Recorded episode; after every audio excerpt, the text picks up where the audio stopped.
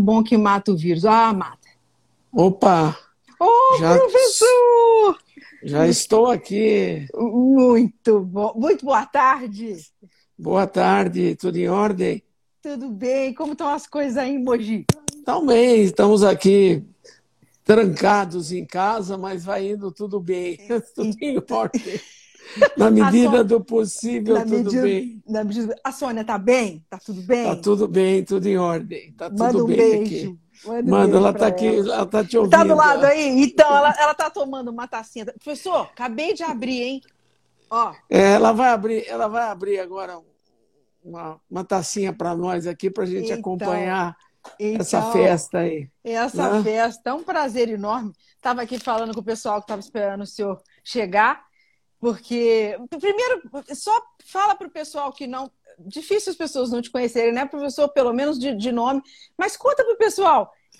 O senhor é médico também, né, Sou professor? pediatra, sou médico, pediatra aposentado. Né? Bacana. Parei o consultório em 2008 e atualmente eu me dedico full time ao vinho, né? Ah, Me dedico integralmente a dar aula, a divulgar o vinho, fazer consultorias e a champanhe também, né? Fazer o quê, né? Faz Com parte da vida. certeza, com certeza. O vinho, o vinho entrou na, na, na sua vida há muito, muito tempo? Tem muito tempo já que o senhor trabalha com vinho? Faz tempo. Eu comecei a trabalhar com vinho, assim, comecei a brincar com vinho em 1990. Nossa. quando os vinhos chegaram ao Brasil, porque até então eram proibidos, né? Sim. Antigamente você não podia. Vinha uma outra porcaria aí, tinha nada no mercado. Aí aquele maluco chamado Collor de Mello, Sim. ele liberou, liberou os vinhos e a gente começou a brincar. E aí depois, em 95, eu comecei a me interessar mais pela coisa, fui a São Paulo, comecei a participar de alguns eventos, e num desses eventos eu encontrei meus amigos de faculdade, o Mário Teles, o Eliano Pellini, o Zé Luiz Borges, aquele pessoal todo que são meus colegas de faculdade. Sim, E aí, eu comecei, e aí eu comecei a fazer todos os cursos da ABS em 96. né, já lá se vão aí é, 20, 24 anos e que eu estou na ABS. E daí para frente comecei a trabalhar profissionalmente com vinhos em 98, né, começando a fazer a carta de vinhos da TAM, treinamento da TAM. A partir de 2000 comecei a trabalhar para valer para importador. Meu primeiro emprego para produção foi a Salton. Ângelo Salton Neto, meu grande amigo falecido, foi o primeiro contratante que quis que eu trabalhasse para ele. E daí para frente eu fui trabalhando e trabalhei muito, consegui muitas consultorias no Brasil inteiro. Hoje eu estou mais dedicado à ABS, mesmo que a ABS cresceu muito. Sim. Já, presi já presidi a ABS por três vezes. Sim. E a partir de 2007, quando começaram os cursos profissionais para valer, a gente tinha lá um curso profissional, mas era uma coisa muito pequenininha, tinha 10 alunos. Hoje, 90% dos nossos cursos são profissionais e a ABS cresceu muito e eu acabei, em 2008, fechando o consultório e me dedicando integralmente à ABS, que é a nossa vida, né? que é o Que nosso bom. trabalho. Que bom. Dona Pede pra- Sônia já pede pra trouxe Sônia aqui aparecer o- aí para eu mandar um beijo para aqui, ela. ó. Pede para ela Dona Sônia um já trouxe aqui uma. Sônia, Que você está sendo Chega pra- requisitada aqui É, para. fala para ela aparecer, só para eu dar um beijo, mandar um beijo para ela. Eu vou ver Ah, ela. então, tô Dona Sônia dela. Vai aparecer aqui um pouquinho, Dona Sônia. Vem cá falar oi para Ana. Deixa eu falar oi para já, ela. já estou borbulhante aqui. Eu ó. também Olha vou. Oi, Olha Sônia. Dona Sônia. Saudade. Você tá boa? Beijo. Dona Sônia, beijo. tá- tá- ela está sempre aqui comigo, sempre. Ainda bem, que bom. 40 que bom. anos que nós estamos Nossa juntos, né? Senhora, isso aqui E é agora casamento. ficou melhor ainda, né? Com champanhe. Com né? certeza. Então, professor, eu sei que champanhe é uma paixão, né? Quando eu perguntei para o professor, vamos, então, vamos conversar alguma, vamos, vamos, vamos conversar sobre um tema na live. Uma paixão. Champanhe, né, Champanhe, professor? sempre. Sempre. Champanhe, é, é, champanhe sempre me encantou. Champanhe já é uma paixão muito antiga, né? Champanhe é, A primeira vez que eu tomei champanhe, se eu me bem lembro, foi no tempo de faculdade. Isso faz tempo, viu? Foi na década de 70. Caramba! Quando, quando de vez em quando aparecia umas vezes clicou no pedaço. Caramba! E a gente brinca que o primeiro champanhe a gente nunca esquece, né? E é, o primeiro foi um Veuve Clicquot. Acho que se você perguntar aí para 99% das pessoas, ah, o primeiro champanhe foi, foi Veuve Clicquot. Que tá? bacana! E acho que é uma, é uma referência, não tem como, é o champanhe mais vendido no mundo. Sim. E, lamentavelmente, o mais falsificado também. Olha. E o que, que aconteceu é que eu sempre gostei de champanhe, já, já é uma coisa muito antiga. E quando eu tive a oportunidade de começar a estudar, eu comecei a estudar champanhe, que aí a coisa ficou séria. Sério. Aí passou da paixão para devoção, aí já virou religião. Então a gente fala que a gente é um missionário. Eu já perdi a conta de quantas pessoas eu converti para o champanhe. Você não vai acreditar no que eu vou te contar. Conte. É, tem pessoas que chegam na BS e dizem assim: eu detesto champanhe. Hum. E aí saem de lá e falam, professor, obrigado, eu amo champanhe. Então eu falo que eu sou um missionário. É um eu vou missionário. convertendo, eu vou convertendo as pessoas para que elas possam é, encontrar champanhe na vida, né? É verdade, A gente é verdade. tem que encontrar um dia. E eu tive assim um pouco de sorte, eu considero sorte, né? Porque às vezes as coisas você está no lugar certo, na hora certa. E em 2002, quando eu era o presidente da ABS, minha primeira presidência, eu recebi um convite irrecusável da minha amiga Cristina Neves, que deve estar Sim. nos assistindo. Sim. Ou não, não sei se ela está aí. Se tiver, Cris, ó, beijo. Cris é minha, a minha primeira amiga no vinho, né?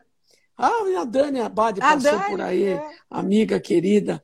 E o que aconteceu foi assim: a Cris me convidou para. Porque eu já dava aula na BS, era o presidente da BS, e a região de Champagne, né? É, por que, que eu não tomei Clodon Boné, né? Clodon Boné não tomei ainda. Mas eu vou tomar um dia. Depois a gente brinca com essas perguntas aí.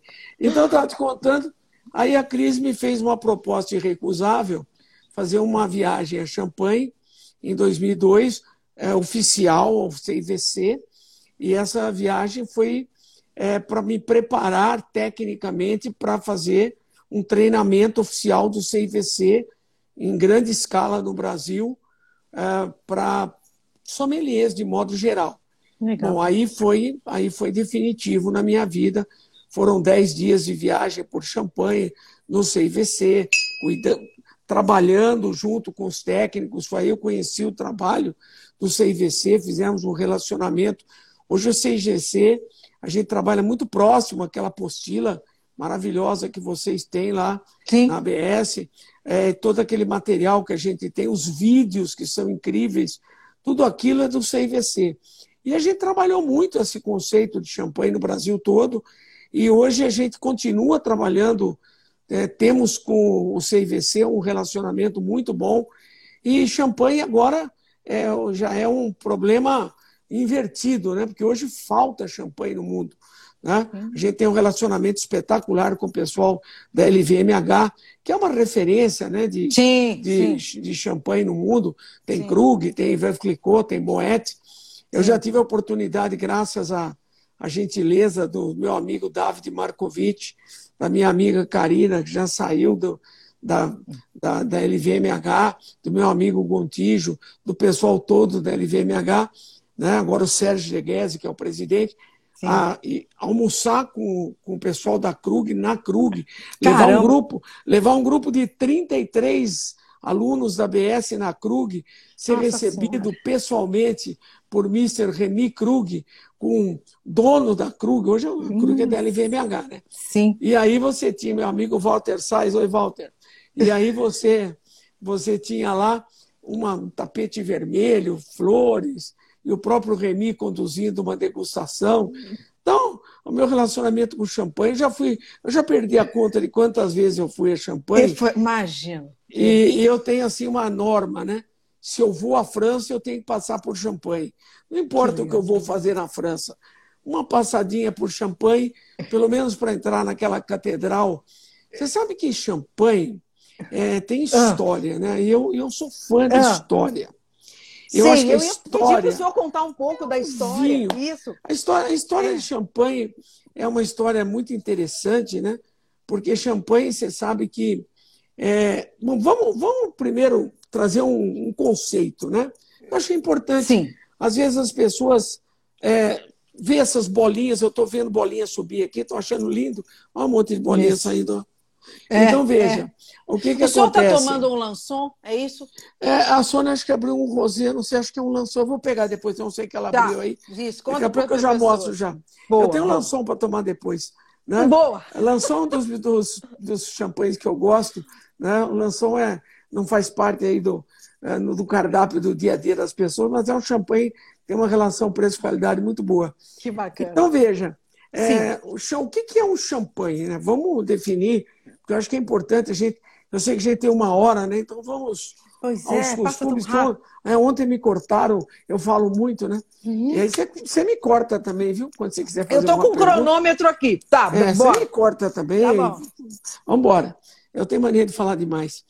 E veja, champanhe é um vinho espumante. Né? Quando a gente fala o champanhe, a gente está dizendo o vinho de champanhe. O vinho de champanhe é, é masculino, tá? Se você for no dicionário, é, é, vai no Aurélio, né? Antigamente era o Caldas Aulete, né? agora é o Aurélio. O champanhe, substantivo masculino. Se escreve com NHE no final, champanhe. Tá. Champagne, como a gente fala champanhe em francês, é a região. Então é a região de Champagne. É feminino. É, é um vinho espumante e esse vinho espumante tem muita história, né? É, é, um dos vinhos mais antigos, né? Surgiu há muito tempo atrás, a história conta Dom Perignon, né? O grande Dom Perignon, Sim. que é muito mais do que dizem dele, né? Dom Perignon era um grande cientista, né? Dom Perignon era um indivíduo é, que viveu de um 1600, 1680 a 1700 e caceta. Ele viveu bastante para a época. Dom Perignon era um indivíduo cientista, era o, o cellar master, né? era o, o cellier, era quem tomava conta da adega da abadia de Ouvier, que aliás é uma visita obrigatória. Né? Eu não conheço região turística melhor no mundo para você fazer uma visita do que Champagne. Eu não conheço, realmente não existe. É, depois a gente pode comentar no finzinho, quando faltar uns 15 minutos, você me dá um toque, a gente fala um pouquinho tá. do turismo, tem umas dicas valiosas de turismo. Tá. E o Dom Perignon ele é um estudioso das vinhas, ele cuidava da. Aliás, estão lá abertas ao público, né? Você só não pode entrar no laboratório dele, mas a igreja onde ele está enterrado, e eu faço questão de toda vez que eu vou a Champagne, eu faço questão de levar um ramo de flor para colocar no túmulo do Dom Perignon, porque a igreja está aberta, né? E a gente vai lá e, mesmo quem não acredita, vai lá e faz uma prece, agradece esse cara. O que, que depois a gente conta o que, que qual foi a contribuição dele. Ele não inventou o champanhe, obviamente. O champanhe se inventou sozinho, né? Porque levedura não era conhecida naquela época. Então, na verdade, o champanhe é um vinho espumante. O que é um vinho espumante? é aquele que tem gás carbônico dissolvido no líquido. Ponto. Isso é um vinho espumante. Okay. Né? E esse gás carbônico pode ser colocado aqui de várias maneiras. No caso específico de champanhe, que a gente vai falar de champanhe, pois um dia a gente pode falar de outros espumantes. Vamos, focar no champanhe. Ok. Champanhe são inicialmente era uma única fermentação. Era uma única fermentação. Porque eles não conheciam a levedura. Estamos falando de 1680, 1700, eles não conheciam levedura. Levedura Sim. só foi descrita em 1860 por Louis Pasteur. E aí o que aconteceu? É, Champagne é uma região fria. Eles faziam os vinhos para rezar a missa. Com frio, a fermentação, lembra que Champagne é uma das regiões mais frias do mundo, e eu brinco sempre que é, o aquecimento global deveria preocupar todo mundo. E para nós, preocupa mais que todo mundo. É verdade. Porque o primeiro vinho que vai sofrer é champanhe. Sim. E eu brinco com vocês em aula, se vocês não tinham motivo para se preocupar com o aquecimento global, agora vocês têm. Tem. Porque champanhe pode sumir do mapa. Puxa tanto, que, vida. Tanto que o pessoal está comprando terras na Inglaterra, É mais ao norte. Champanhe, até um pouco tempo atrás, estava em 49 graus e meio de latitude norte, que Sim. é o, o limite do cultivo da uva, era o limite do cultivo da uva no hemisfério norte. Para cima era muito frio. Agora já tem espumante em- em- na Inglaterra. Na Inglaterra, sim. Então, o que acontecia? Acontecia o seguinte: a fermentação se interrompia pelo frio, tá? e eles Tá. achavam que estava tudo certo.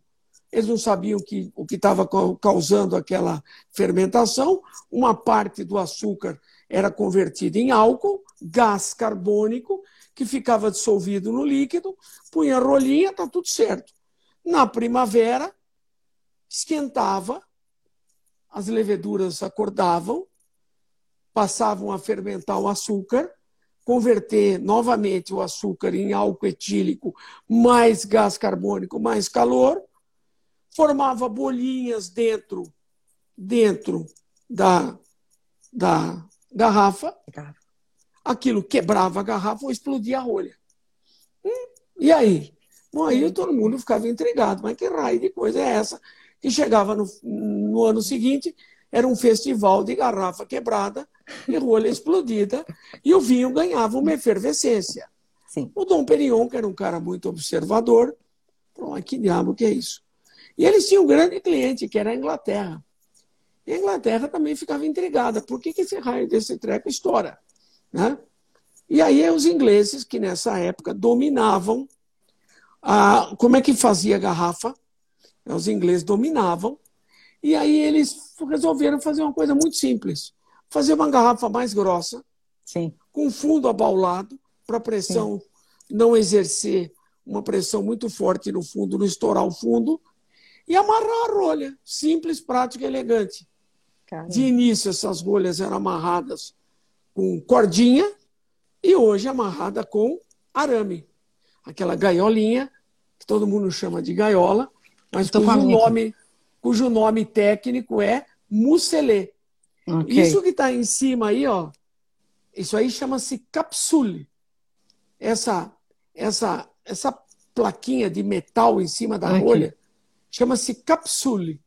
E isso é colecionável. Ela, ela funciona como uma impressão digital da.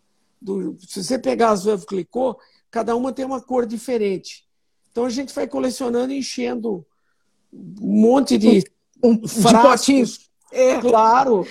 Cada Sim. vez que você toma um champanhe, você guarda essa capsule. Algumas são muito valiosas. Né? O pessoal faz quadros, coloca as capsules em quadros com quadradinhos de veludo e põe na parede.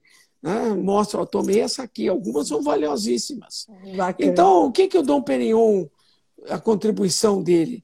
O Dom Perignon, como era um cientista, eu tive o privilégio, graças aos meus amigos da, da LVMH, a visitar o laboratório dele, que está lá intacto. Está intacto. que bacana. Né? A, a abadia foi bombardeada durante a Segunda Guerra. Veja que notícia falsa acontece até na guerra.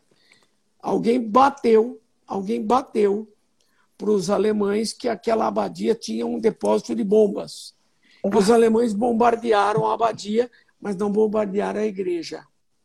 Então, como o, o laboratório do Dom Perignon ficava grudado na igreja, o que aconteceu foi que o laboratório dele está lá do jeito que ele deixou. Foi poupado. E-.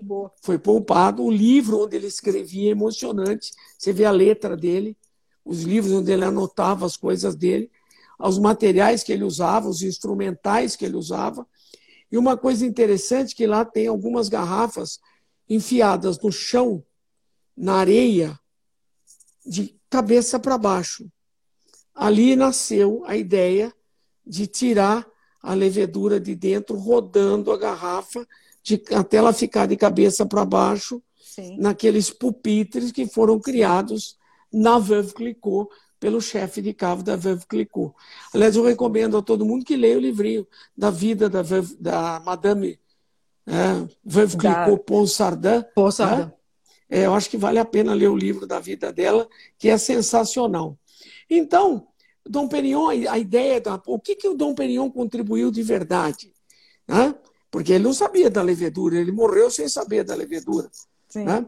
Ele contribuiu com a ideia de que champanhe deveria ser uma assemblagem de diferentes uvas, ou seja, uma mistura de diferentes uvas, e o grande truque dele foi enxergar que deveriam ser cada vinhedo vinificado separadamente. Legal. Então, essa foi a contribuição dele, essa visão que ele teve, que o que é muito interessante, porque isso lá atrás era uma coisa muito difícil né, de enxergar. E o champanhe é, sempre foi uma bebida muito mágica, porque tinha bolinhas, né? Era a bebida, é. bebida oficial dos reis da França, Sim. festiva, a Sim. bebida do Palácio de Versalhes. Se você vai fazer a visita ao Palácio de Versalhes, quando você olha as taças, são aquelas taças, né, bem abertas ainda, que conta a lenda que foram moldadas no seio de Maria Antonieta, você vai ver que elas têm um, um depósito embaixo que eles punham e aí aquela sujeira, para eles era sujeira, né? Aquele depósito que na verdade eram as leveduras mortas, elas se depositavam naquele tubinho e eles bebiam a bebida limpa por cima. Que legal. Então, isso é uma coisa muito interessante. Eles bebiam por cima ali, o sobrenadante. Né? Até depois tirarem isso, a gente não vê mais. Hoje champanhe tem que ser assim, ó, limpinho, é. ó, cristalina, ó. Você enxerga através dela. O seu tá com uma cor tão diferente da minha, mas a gente chega aí. Eu queria que o senhor falasse um pouquinho. Porque o meu é um rosé.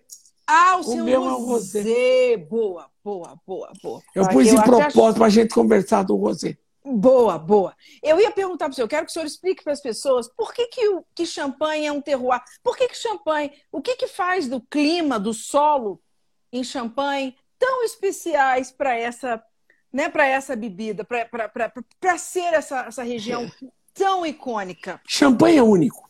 Não tem igual no mundo. Não tem o mesmo clima, não tem o mesmo solo, não tem as mesmas condições. Então, vamos voltar um pouquinho, milhões de anos atrás. Tá. A milhões, tudo que a gente vai, tudo que a gente faz hoje, você tem que voltar na história. Sim. Há milhões de anos, champanhe era mar. Era mar.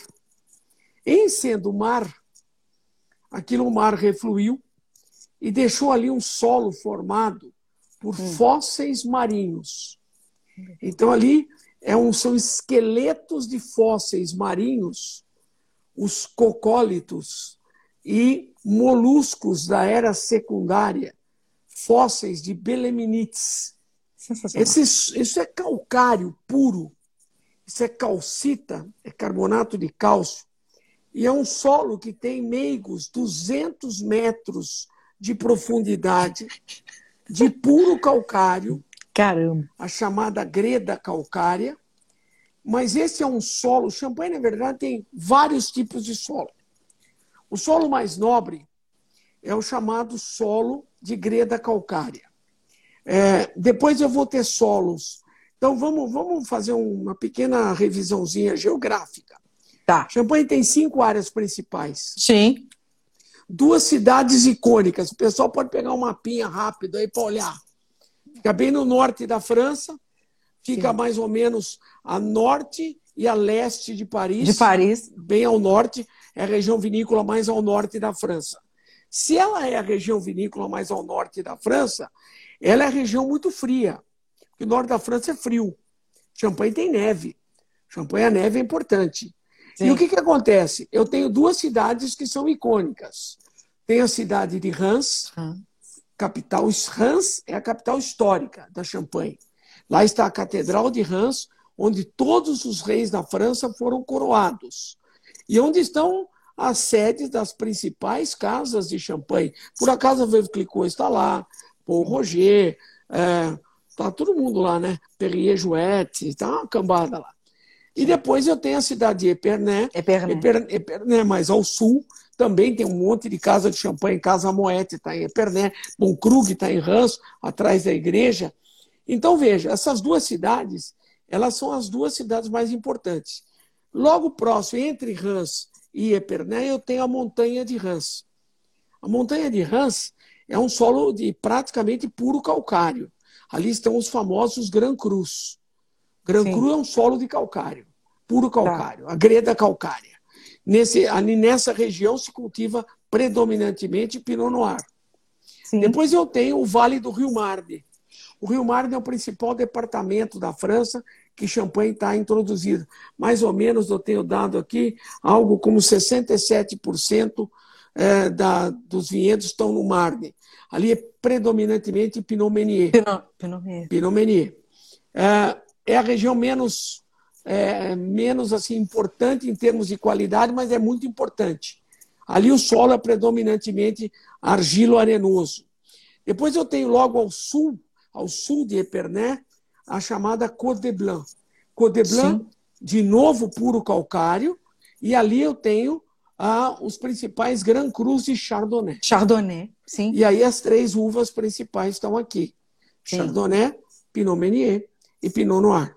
Boa. Mais a, ao sul eu tenho a Côte de Cézanne, que é uma, uma região não muito famosa, mas contribui com uma boa quantidade de Chardonnay. E bem ao sul, uma área histórica chamada Côte de Bar. Côte de Bar é importante porque as caves mais antigas de Champagne estão na Côte de Bar. Lá era a famosa abadia de Clairvaux, e lá está um dos meus champanhes favoritos, eu tenho uma relação de amizade com eles, que eu usei muitos anos, mais de 15 anos na TAM, que é o Drapier, né, que é Legal. importado pela Zarril. Meus amigos Michel e André Drapier, que me indicaram, inclusive, para ser chevalier da Ordre né, do, de Champagne, né, da, do, Coteau, do Coteau de Champagne. Né, e ali você tem predominantemente Pinot Noir. Pinot. E ali tem uma área de história muito legal, porque aquela região tem uma cidadezinha chamada Colombé des Églises. Em Colombé des Églises nasceu Charles de Gaulle, ah, que, que foi legal. presidente da França e foi um dos grandes comandantes militares da França.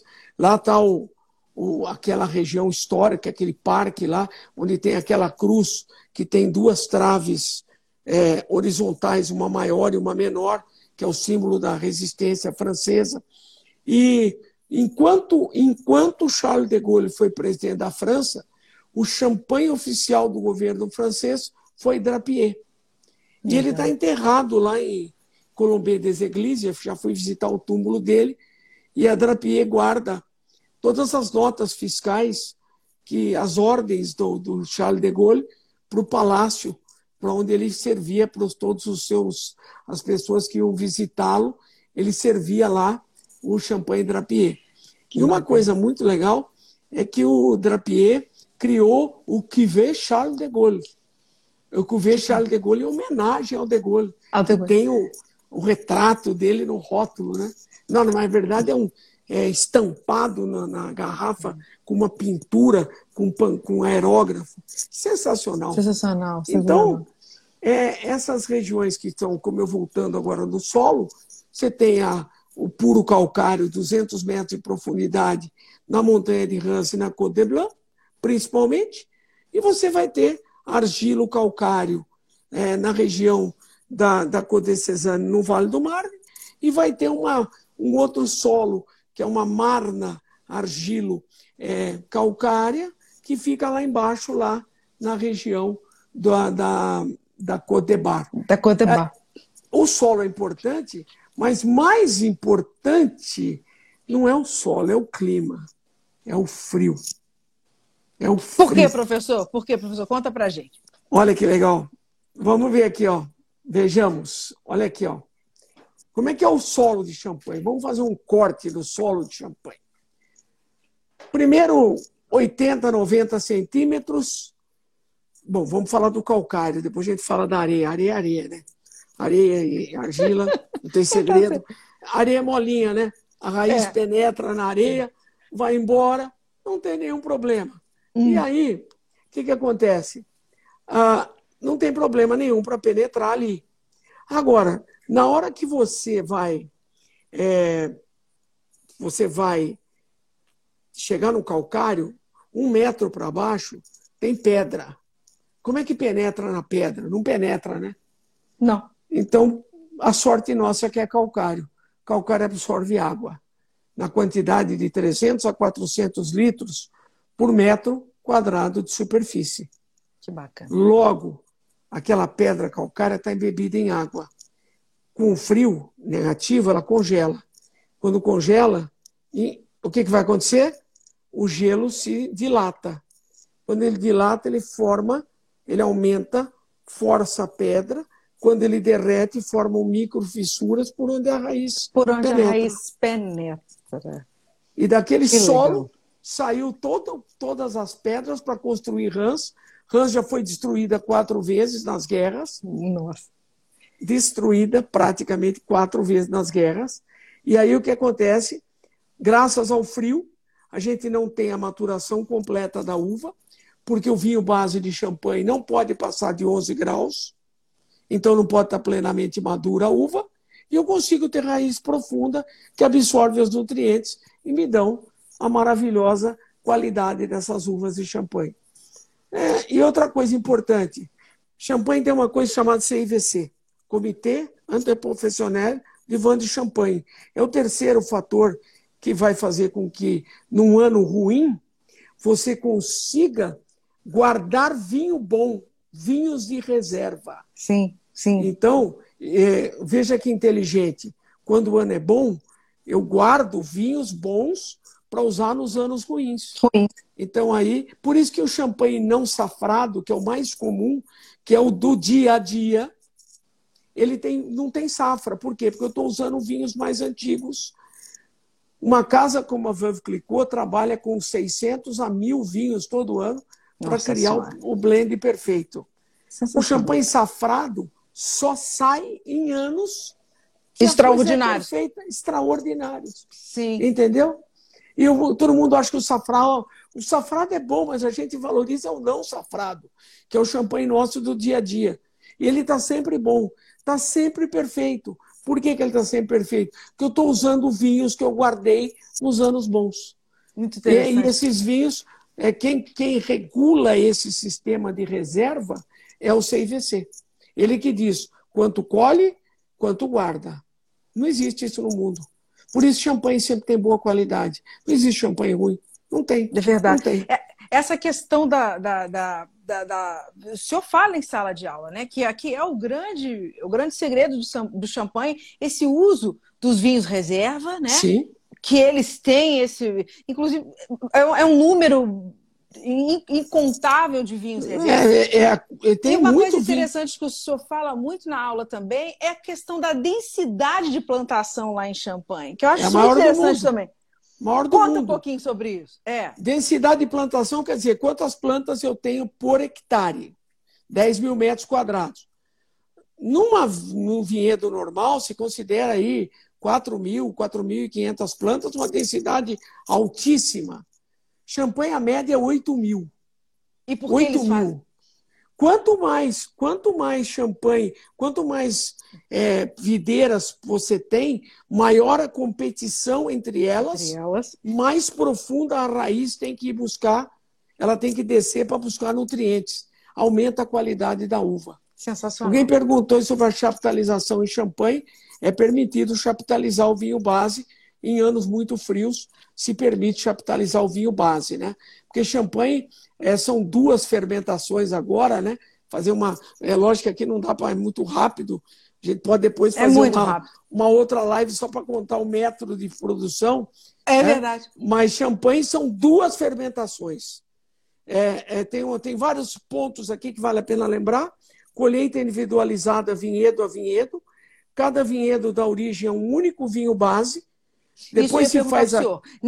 Quando eles colhem, eles não misturam as uvas de vinhedos diferentes, não, né? Nunca. Cada vinhedo não. é, é, é Nasce um vinho base. Tá. Sempre. São 100 mil pessoas que colhem, são 34 mil hectares. Sempre colheita pessoas... manual. manual. Sempre, sempre. Não dá. Porque a videira está um metro entre uma da outra. Você não tem como enfiar. Para você ter máquina, você tem que ter três metros entre as filas.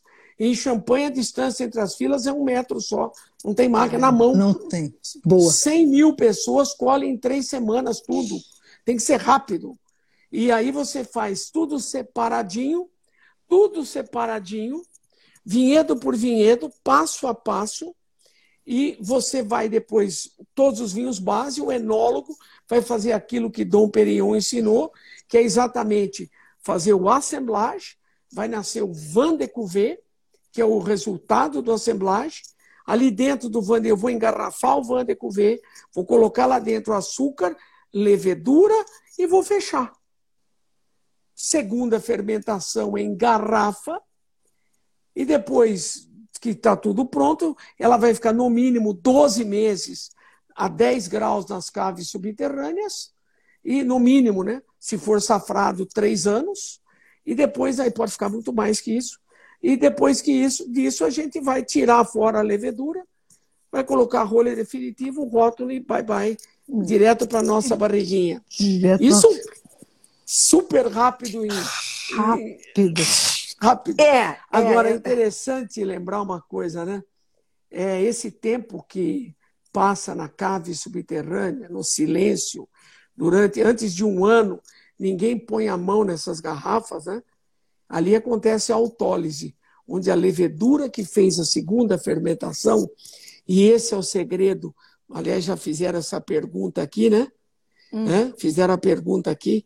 A Greda, só para responder a pergunta, a Greda tem no Pinot Noir no, na Montanha de Rance e tem na Côte de, na Côte de Blanc, de... a Chardonnay, tá? Nas duas regiões de Grand Cru. Ah, o interessante é lembrar o seguinte: é, essa levedura que faz a segunda fermentação é o segredo mais bem guardado de champanhe, tá? Caramba. Porque cada casa tem a sua e isso é guardado a 12 chaves, não é sete chaves. Não. Esse é o maior segredo que se tem. Ninguém chega perto. Somente uma pessoa tem acesso a essa matriz da levedura da segunda fermentação, porque é ela que vai dar o caráter. Porque a primeira, a primeira levedura vai fazer o vinho base. Depois eu vou pôr a segunda para fazer gerar o gás carbônico que vai ficar aprisionado Sim. E aí vai me dar o caráter por um processo que é super interessante, chamado de autólise, onde a levedura se dissolve no líquido. Então eu brinco com vocês, quando for rezar Sim. à noite, acende a velhinha para a levedura, porque ela primeiro ela, ela fez, a, fez o vinho. Só por isso ela já merece um lugar no céu. E depois ela doa seu corpo ao vinho. Olha que pessoa maravilhosa. Maravilhosa. Está aqui há 50 milhões de anos, né? É o açúcar que vai na segunda fermentação é açúcar de cana, viu? Cana ou beterraba, preferencialmente açúcar de cana, preferencialmente açúcar de cana. E é justamente nesse momento do que é chamado é o licor de tirage, né, professor? Exato. Esse... O licor de tirage é, o, é a mistura de vinho com levedura e açúcar. E é Depois esse licor. Tem... Desculpa. Falar. Pode, pode falar, falar, pode falar. Não, esse é o licor Tirage, você já falou. O, e é esse licor é que vai. É, é, é, através dele que eles criam os estilos de champanhe com aquelas não. variações de do, do não. não. Não, não, não. É o outro licor, é o licor de dosagem. Ah, é a última no, coisa no que final. eu ponho. No final, tá conhecido como licor de dosagem ou licor de expedição, Boa, que a gente sim. coloca para acertar o teor da. Existe o champanhe que ele só tem, chama-se Padosé, dosagem zero ou Brut Nature, Sim. que eles têm até 3 gramas por litro de açúcar Bom. natural e não tem açúcar no licor de dosagem. Só tem vinho para completar o nível, né? Para completar Sim. o nível. Esse é o, é o champanhe mais difícil de beber, né? Porque ele tem que estar tá perfeito. Eu não tenho açúcar para acertar eventuais imperfeições, né?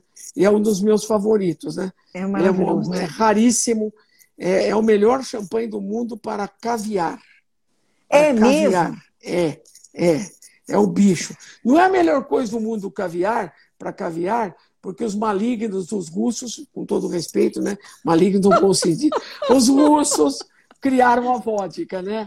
A melhor coisa para caviar é vodka russa, a Stolichnaya ou outra, deixada no freezer a menos 20, que ela fica grossa, tomada num único shot com caviar russo, baratinho, 4.500 euros por 100 gramas. Caramba, baratinho. baratinho. É uma, uma, uma pergunta boa é essa, com, com relação ao, ao, valor do champanhe, né? Os preços do champanhe. E a questão da harmonização é muito legal também. São três perguntas que, já, que nós já temos 45 minutos de conversa. Vamos lá. Para o senhor ver. Vamos lá. A questão da harmonização, a questão do valor, né, do preço, que eu acho super interessante. E é, eu queria perguntar para o senhor também: as pessoas têm muita dúvida da questão de se guarda ou não. Qual champanhe a gente guarda e qual a gente Começar tem que tomar já? fim. Boa. Começar isso. pelo fim. Se guarda champanhe safrado, só. A outra você bebe. Champanhe não safrado foi feito para beber com uma exceção: Krug. Krug é um champanhe não safrado. O não safrado da Krug você pode guardar. Mas é Tá. só ele. Só Tá. esse. Nenhum outro. O, re- o- o não safrado foi feito para ser bebido ainda bem. Ainda bem. Ainda bem. Champanhes safrados podem e devem ser guardados por longos períodos, tá? Eu já guardei champanhe por 20 anos e já bebi champanhe com 45 anos. Hum? E é maravilhoso. Você perde um pouco da bolinha, do perlage, você perde, mas fica uma coisa do outro mundo. Tá? É uma troca que você faz. Perde-se um pouquinho, né? Ah, os não vintage, a pergunta é: não precisa guardar nada, exceto o Krug, comprou, pode beber, não tem problema nenhum. Os Beleza. safrados pode, pode guardar. Depois, o, o- a outra coisa que você me perguntou foi com relação ao preço. Champanhe sempre é Sim. caro. Sim. É caro por duas razões. O processo é muito difícil. A segunda razão é porque são 34 mil hectares não expansíveis. Então há uma busca muito. Muito mais gente passou a beber champanhe. Então eu já tive longas conversas com meu amigo David Markovic, e que é o, um dos maiores entendidos de mercado. É o presidente, foi durante muitos anos presidente da LVMH no Brasil, e hoje ele é um grande executivo do grupo LVMH no mundo, responde por várias, por Américas, por Ásia. Então, ele, ninguém entende melhor de mercado de champanhe do que o David. Aliás, um abraço, meu amigo David, adoro ele, gente finíssima, já viajamos juntos. E o David, é, ele fala sempre que ele, é, o maior problema dele hoje é a alocação de champanhe. A procura é muito maior, muito maior do que eles têm para vender. Todo mundo Uhum. tem dificuldade. A, a, champanhe não vai crescer, tá? Porque o terroir não dá para esticar. E eles Uhum. não abrem mão, não abrem mão da qualidade. Sim. Portanto, não vai aumentar a oferta. Se você tem uma procura maior que a oferta, o preço sobe e estamos Sim. conversados. É. Ainda não revogaram a lei da oferta e da procura.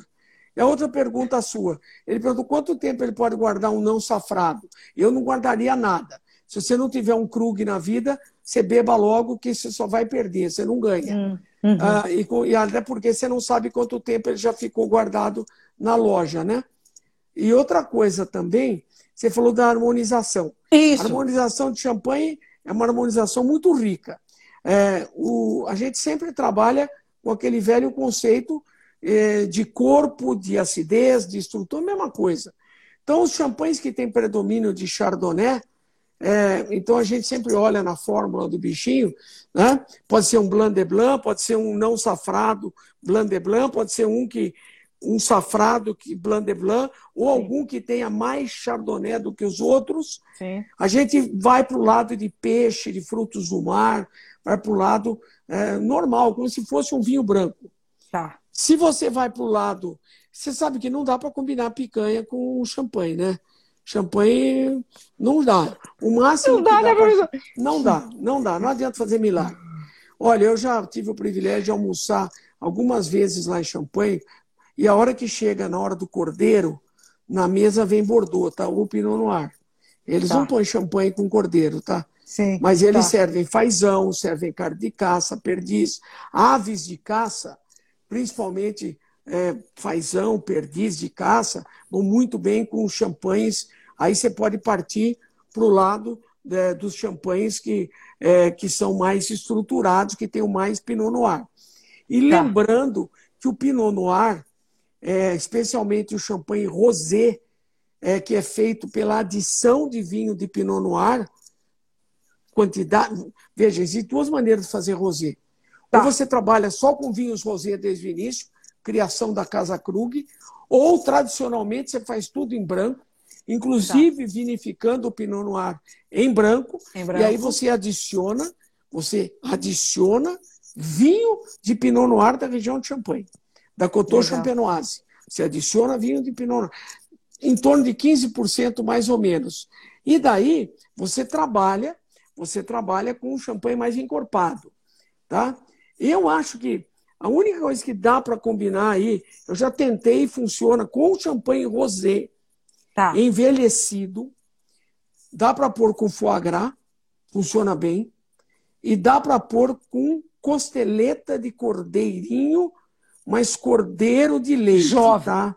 Tá. Cordeirinho de leite, costeletinha de cordeiro, aquela bem pequenininha, aquela bem rosinha, no máximo, hein? Cordeiro tá. velho não serve, tá? Mas assim mesmo, ainda assim eu fico com o Pinot Noir com essa harmonização.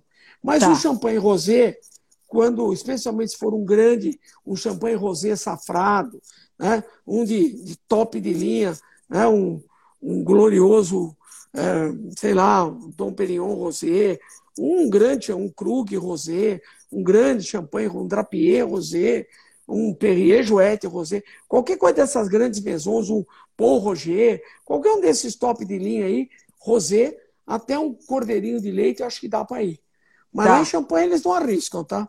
tá. E o, o, o Blanc de Blanc, predomínio de Chardonnay, aí vai no peixe mesmo, que não tem jeito. Agora, e os grandes champanhes envelhecidos? Tá. Aí você só escolhe com quem, tá? A companhia, né? Aí não é com o que você come, é com quem você bebe. Né? Certo. Aí você escolhe quem você mais gosta e abra seu champanhe com quem você mais gosta. É aquilo que o CIVC fala dos champanhes de alma. Né? São os grandes champanhes safrados e envelhecidos. Aí é uma experiência sensorial próxima dos deuses, né? Mas, bem qual, próxima. Qual, qual o senhor considera o, esse, esse santo graal do champanhe. O senhor já, já tomou um assim? Tomei vários, falou... graças a Deus, muitos, muitos. Tem bons amigos. Não, aí, aí, aí você fica de olho. Ah. Existe, um, existe um champanhe particularmente, como eu, eu trabalho bastante com champanhe, eu tenho a sorte que sempre me convidam para conduzir grandes degustações de champanhe. Então tem uma que está lá na minha revista, na Wine Style, pois uhum. alguém quiser entrar no meu site lá no artwine.com com.br tem uma edição que tem três champanhes no, na capa. Tem um do, do Jacques Celossi, que é o Santo Grau. Tem o Clodo Menil, que é outro Santo Grau. Né? Tá. E, tem o, e tem o Santo Grau do Santo Grau, que é o Salon, que Caramba. é um champanhe mítico. Então, o que, que acontece? Veja, é, o Salon é um champanhe assim que é tão raro, mas tão raro, que ele acaba se tornando o santo grau pela raridade. Então, dá para você contar no dedo da mão quantas vezes você tomou salão na vida. Ele é muito difícil de achar. E Jacques é a mesma coisa. Jacques é outro champanhe raríssimo, que você, de vez em quando, você cruza com ele. Quando você cruza, você está achando o santo grau. Agora, tem uma dica. Ah. É, uma das coisas que faz muita diferença em champanhe, mas muita, é a safra. Então, por exemplo, se você descola uma tabelinha de safras, tem algumas safras que todo mundo sabe que são excepcionais, né? Então, Sim. por exemplo, é 96. 96 é uma safra extraordinária. É 2002 é uma safra, tem várias. 96 e 2002 são duas que estão no ponto agora para você abrir agora, né? 2002, o último champanhe que eu tomei que eu lembro dele até hoje né, com muito carinho, né, foi o Perrier Jouette, o Cuvée ah. Belle Époque, Blanc de Blanc, Safra 2002. Esse é um dos uhum. melhores que eu já tomei na vida. É uma coisa assim indescritível. Salon 96. Salon 96 é uma coisa absurda. Jacques Celócio, substância, que não é safrado, porque ele, o vinho ah, vem de solera, ele é até meio oxidado, é o champanhe mais exótico que existe. Então, é, é, o, que, o que encanta champanhe é que você tem uma centena de estilos, de casas. Olha, não é por nada, são 300 maisons Quem é que vai falar do cristal, o champanhe dos czares da Rússia? O cristal, na época, ele chama cristal porque a, a ele era a Roderer, né, que todo mundo fala Roderer, né? a Roderer é alemã, né? Krug, Krug, Krug, Roderer e Bollinger eram alemãs. É a Santíssima Trindade, né? É o trio de ferro. Bollinger, tá. o Boulanger, champanhe Sim. do 007. Né? Agora saiu é. uma edição comemorativa, né? o Moonraker, sensacional, vem na forma de um foguete, a capa, a garrafa. É, custa barato, custa 4 mil libras. A, a, é, é, uma Magnum. E, e é 4.500 libras. E, e veja, é, a Cristal, ela vinha numa garrafa de cristal bacará. Caramba! De cristal bacará. Por isso que a garrafa, ela até hoje é transparente de fundo plano, em homenagem ao que ela era. É o que ela era. E um detalhe, vem coberto por um celofane que não deve ser retirado, porque já que o vidro é transparente, o que, que vai acontecer? Ela é sensível à luz. Então não tire aquele vidro, aquele plástico laranja, protetor, é, aquele celofane laranja. E sabe quantos gramas tinha por litro de açúcar? O, o, original, 300 hum. gramas por litro. Era doce. Hoje não é mais, mas era doce. Os czares da Rússia, Napoleão Bonaparte, né, maior garoto de propaganda de champanhe, Todo mundo acha que a frase famosa é do outro garoto propaganda, Winston Churchill, que o Paul ah. Roger fez, o, fez lá o Cuvée Winston Churchill, ah. em homenagem ao Churchill. Na derrota nós precisamos, Sim. na vitória nós merecemos. Sim. Aliás, o ato de sabrar o champanhe, que eu abomino, que aquilo não é a forma de se tratar um champanhe, só Napoleão Bonaparte podia fazer. Napoleão, exato. Não é isso?